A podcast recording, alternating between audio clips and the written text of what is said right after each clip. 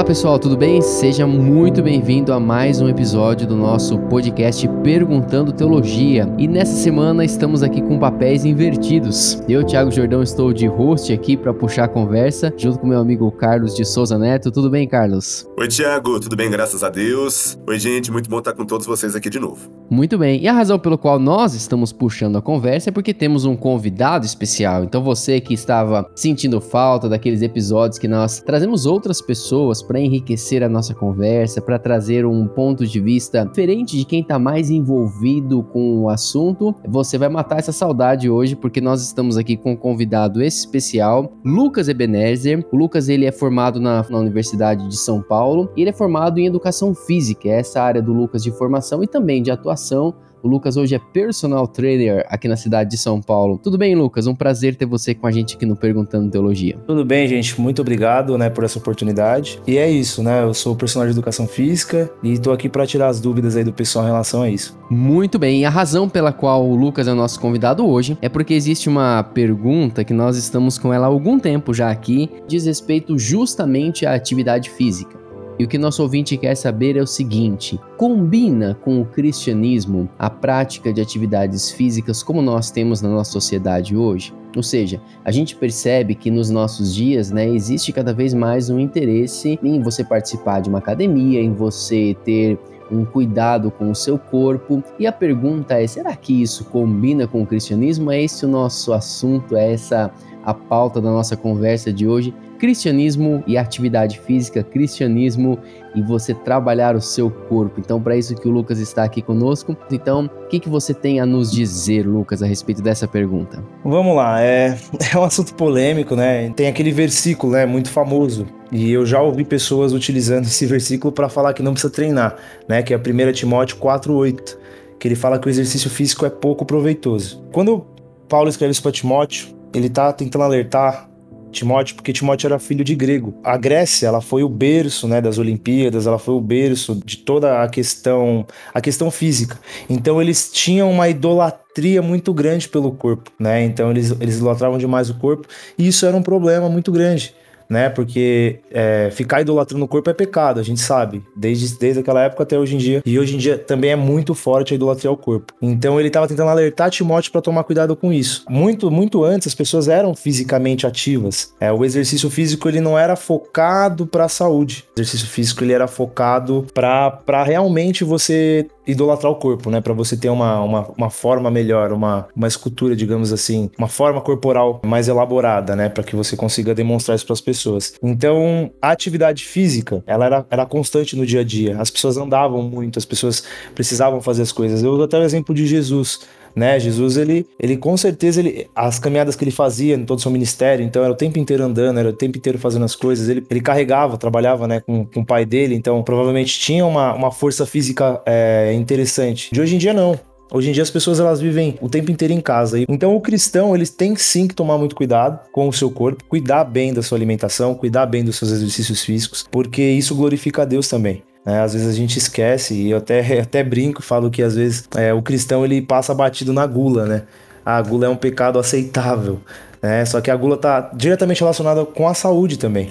Então, sedentarismo e gula é um problema perfeito para que você adquira problemas de saúde. Né? Na, na faculdade a gente aprendeu muito, estudou muito sobre isso e a gente vê a, a, a dificuldade que é ter, um, ter maus hábitos alimentares junto com é, o sedentarismo. Isso vai trazer, acarretar muitos problemas físicos, muitos problemas de saúde. Então, o cristão tem que prezar sim pela, pelo exercício físico. Eu não digo para vocês que foco tem que ser é, a estética, né? Porque aí começa a entrar tomar certos riscos. Então, se o cristão está focando em treinar, em fazer exercício físico apenas para demonstrar o seu corpo ou para seduzir, que é um problema muito grande também, isso acontece demais, é, acaba sendo um problema. Obviamente, é, quem faz exercício físico vai ter uma, uma estética melhor. Isso é, isso é bonito de se ver. Né? Mas só, só que o foco não deve ser esse. O foco deve ser focar na sua saúde, em primeiro lugar, o cristão tem que fazer isso sim. É interessante, né, Lucas, isso que você traz pra gente, porque de fato a gente, quando olha pro contexto bíblico, muitas vezes acaba passando batido, né? Mas eram pessoas que tinham uma, uma vida física muito diferente da nossa mesmo. Fazia parte do dia a dia, né? O trabalho braçal, as longas caminhadas, todo o,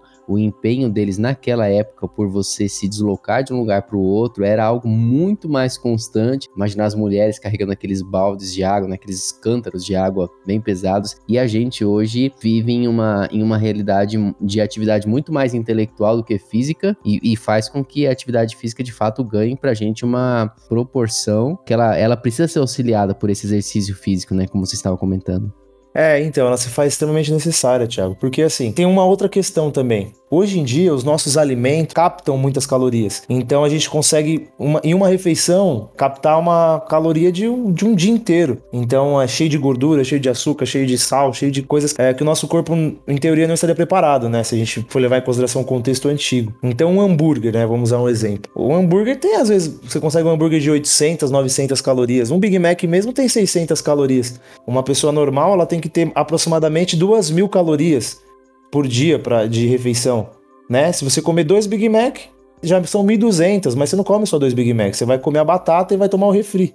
Aí nisso aí já é um dia inteiro. E isso na época antiga era impossível de chegar. E aí junto com isso a falta de atividade física. Hoje em dia você você não precisa nem sair da sua casa, você não precisa fazer mais nada, só apertar umas teclas no celular e você consegue qualquer tipo de alimento, né? Então, assim, o cristão ele tem que tomar cuidado sim com a alimentação e com o sedentarismo, né? A gente tem provado a ciência, né, junto também tem mostrado que a sociedade atual está cheio de problemas de saúde voltados ao sedentarismo. Tem até um estudo que mostra que o sedentarismo ele se equipara a pessoas que fumam, né? Então, ser sedentário é tão perigoso quanto uma pessoa que fuma é, um maço por dia, entendeu? Então é, é, algo assim que tem que ser combatido, né? E tem que ser explicado porque muitas pessoas às vezes usam esses versículos, esse versículo principalmente, para achar que não precisa se cuidar. A gente tem abordado esse tema né, em várias outras conversas aqui, né? Que as pessoas às vezes falam, não, mas o corpo é templo do Espírito Santo. E às vezes isso é, isso é argumento para algumas questões, mas não para a gente cuidar né, do nosso corpo como uma dádiva do Senhor mesmo. Como que você enxerga isso, Carlos? Olha, gente, na verdade, eu gostaria de fazer uma tradução daquilo que o Lucas está falando de forma bem curta e grossa. Posso? é, vou dizer para vocês o seguinte: queridos irmãos em Cristo, irmãos e irmãs, a gente considera pecaminoso, por exemplo, frequentar uma academia, mas considera normal não conseguir passar um dia sequer sem tomar Coca-Cola.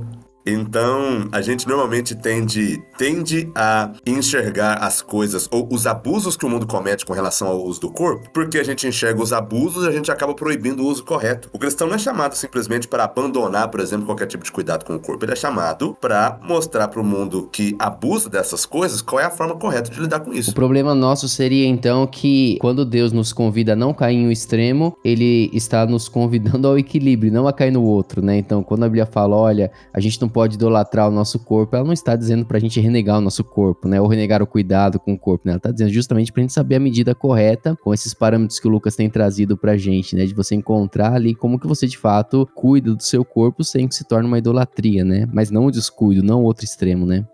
É, eu acho que o equilíbrio é certo. Por que eu digo isso? Tem o outro extremo também. Né? A gente mostrou um extremo de uma pessoa sedentária, uma pessoa que não está fazendo nada. Mas tem o extremo também das pessoas que procuram o corpo, o corpo perfeito. Então elas utilizam muitos produtos, é, muitas coisas erradas, né? Porque vai fazer, vai prejudicar o corpo. Você vê por fora aquele corpo belo, cheio de músculo, todo definido, só que por dentro a pessoa tá cheia de problemas de saúde também. Hum, é muito comum você encontrar fisiculturista que morre de ataque cardíaco.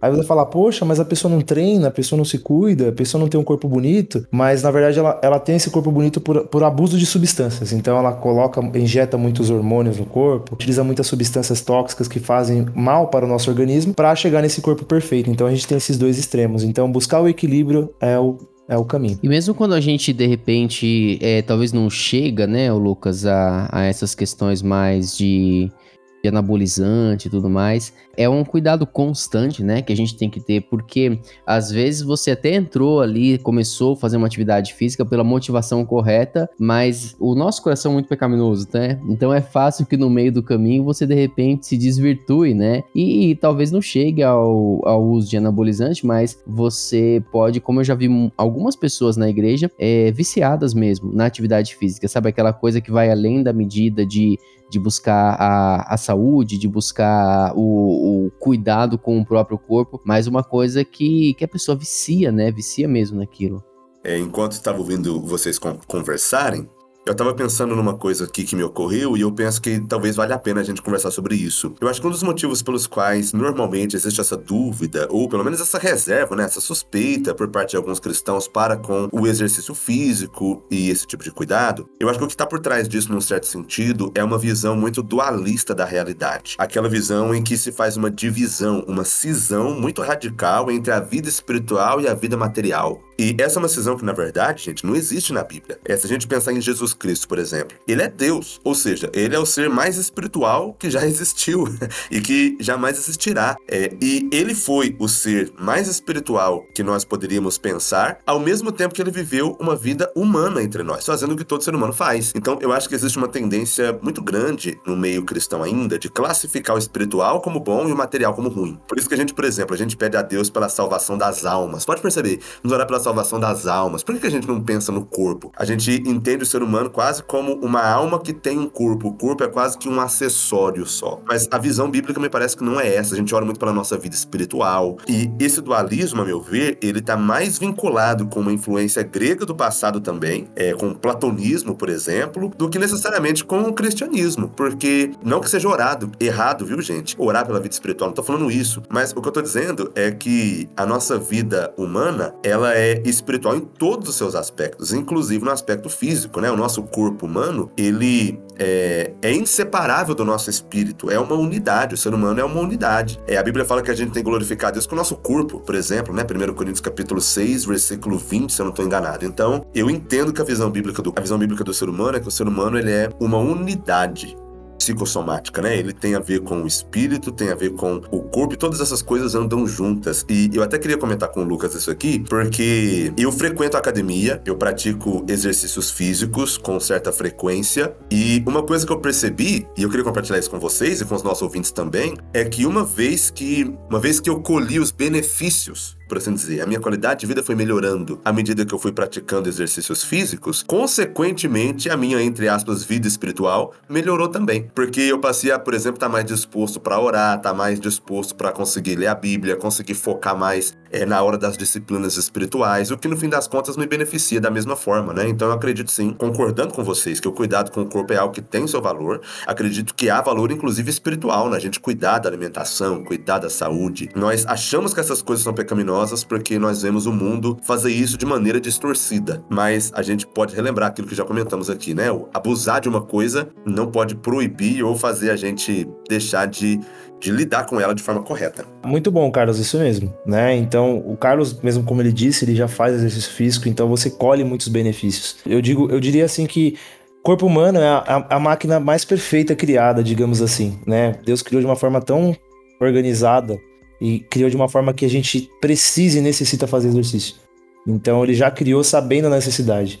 Hoje em dia a gente tem as academias, tem as coisas porque justamente a gente mudou, né? A humanidade mudou o foco, né? Então a pessoa consegue ficar o tempo inteiro sentada se ela quiser, né? Mas o corpo humano foi criado para estar em movimento. Todas as articulações, todos os músculos, os órgãos, todos os hormônios também, é, quando você pratica atividade física que é liberado. Então, por isso o Carlos mesmo disse, ele se sente melhor porque tem a liberação de hormônios que os hormônios normalmente ficam presos pelo sedentarismo. É, cuidar do corpo é, sem dúvida nenhuma, é, é, algo que o cristão tem que se atentar sim. Muito bem, a gente normalmente reserva a última parte aqui do nosso, da nossa conversa para um desafio prático, mas acredito que todo esse episódio né, foi um convite para a gente pensar realmente como está o nosso cuidado com o corpo, como está a nossa teologia se expressando por meio do cuidado que nós temos com o corpo. De fato, é uma, uma área que nós precisamos ter atenção e acho que é, ficou bem claro na forma como o Lucas apresentou aqui pra gente, a gente entender os extremos, entender os perigos, mas entender também que esses extremos, esses perigos não nos livram, não nos inocentam da responsabilidade que nós temos de cuidar do nosso corpo, de cuidar desta